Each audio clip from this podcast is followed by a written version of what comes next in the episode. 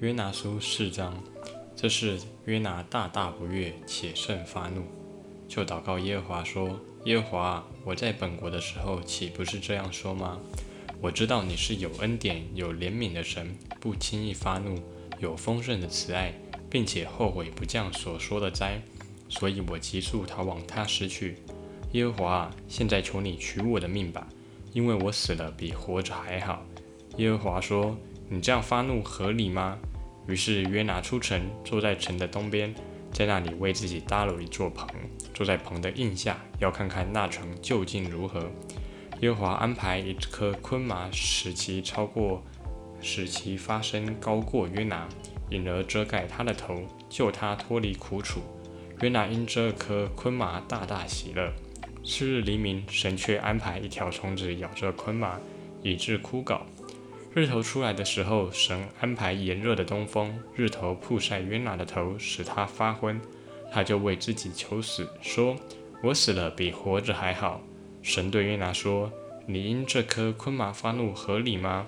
他说：“我发怒以至于死，都合乎理。”耶和华说：“这昆麻不是你栽种的，也不是你培养的，一夜发生，一夜干死，你尚且爱惜，何况这尼尼为大城？”其中不能分辨左手右手的有十二多万人，且有许多牲畜，我岂能不爱惜呢？大家好，欢迎来到大一小题进行式，我是大一。今天要来分享的第九个圣经旧约人物，那就是圣经旧约中最为人所知也最有戏剧性的小先知约拿。那时的以色列还在列王时期，不过国力已经不若以往。而面对常常欺负以色列的人的亚述帝国，约拿讨厌他也是一件很合情合理的一件事。但是神交给他一件很难的事情，就是要约拿去亚述帝国的首都尼尼微城传悔改的信息。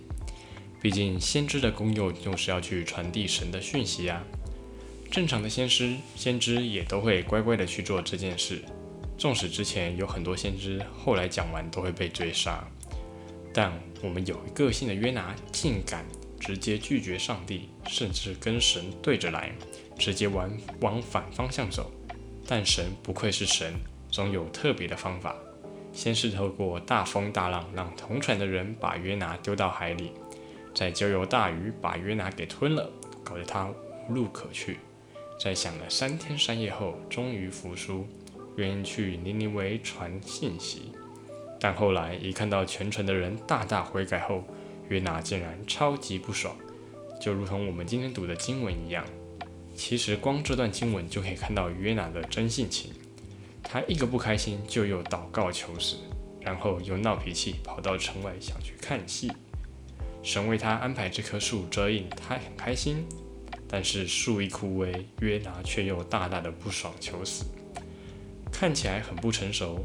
但仔细想想，其实我们也是有很多地方是很像他的，像是平常过得顺顺的，都不会特别去感谢神；一有不顺，又立刻呼天喊地，觉得自己明明是个好基督徒，怎样，怎么还会遇到这样的衰事呢？甚至看到一些非基督徒过得好像很舒服，心里还会很不平衡。看到他们不好，甚至还可能说啊，感谢神主持公道啊！这就跟乡民常说的。他国事务一样，那种幸灾乐祸、漠不关心的感觉。但其实都可以看到，神一直都没有放弃约拿，从开始到最后。虽然做的事情不见得约拿能理解，是约拿所乐见的，但神超有耐心，也超有创意，充分展现出神的怜悯与恩典。虽然最后看不到约拿究竟有没有转变。但重点是因着神的恩典，使这个很多人有十二万的小无法分辨左右手的，也就是小朋友，所以可以推断出他们的城一定是好几十万人的尼尼微城，可以得以避免被神所毁灭。最后，从今天的这段分享，我们可以看到，一不管是自己人或是外邦人，神对我们都有个美好的计划。希望有朝一日，我们都能回到神面前，经历神的美好。二，神是使万事都互相效力的神，不要觉得自己不配、不适合，只要是神要你做的，做了就必成。决定是否成就是在于神，但我们可以决定是否要顺服。三，神是大有恩典怜悯的神，无论是很有个性的约拿，或是恶贯满盈的尼尼微城，神都大有耐心，愿意用各样的方法，为的是拉回我们到神的面前，使我们能理解他的美好作为。题外话，约拿与彼得。圣经里面的人物有很多，每个人都很有自己的风格，但也都有自己的弱点。